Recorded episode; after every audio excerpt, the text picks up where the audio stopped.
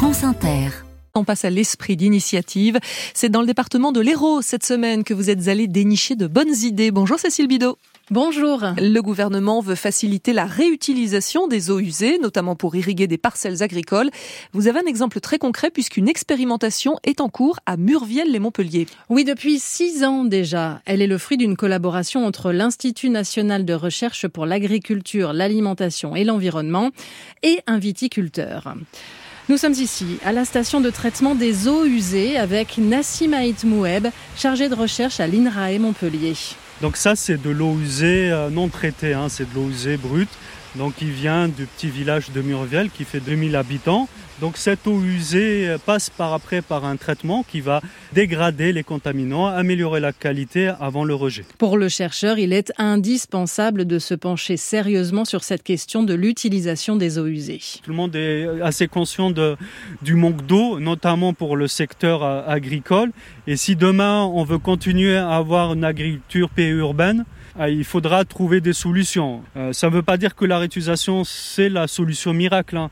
mais voilà, euh, maintenant c'est une eau, si elle est traitée, si elle est suivie, contrôlée, peut être une eau lambda, on va dire. Une partie de l'eau sortie de la station part dans des canalisations qui l'emmènent à 200 mètres de là pour irriguer goutte à goutte Syrah, Grenache, Saint-Saul. Là, c'est en train de encore d'irriguer. Ah oui, encore des, un, eau, un eau usée, c'est en train d'irriguer encore, oui.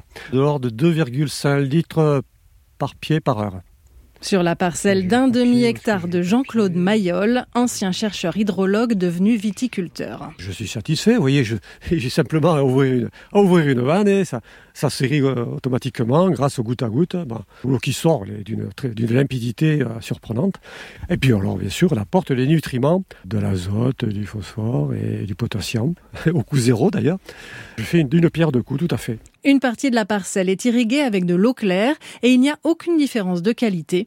Et pourtant, les freins psychologiques demeurent. Quand sur les marchés, il arrive de poser la question est-ce que vous seriez euh, disposé à, boire du vin irrigué avec les eaux usées? Hélas, encore, presque une personne sur deux euh, se montre réticente.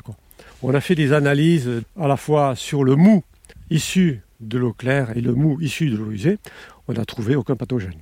Est-ce qu'on peut aller goûter ce raisin alors eh allez, alors, allons goûter une souche de, de Saint-Saul. Voilà. Je peux goûter ah, Bien sûr. Je vous laisse tenir le micro Voilà. est bien sucré. Bon ben voilà, j'ai goûté le, le raisin euh, irrigué par les eaux usées, je suis toujours là.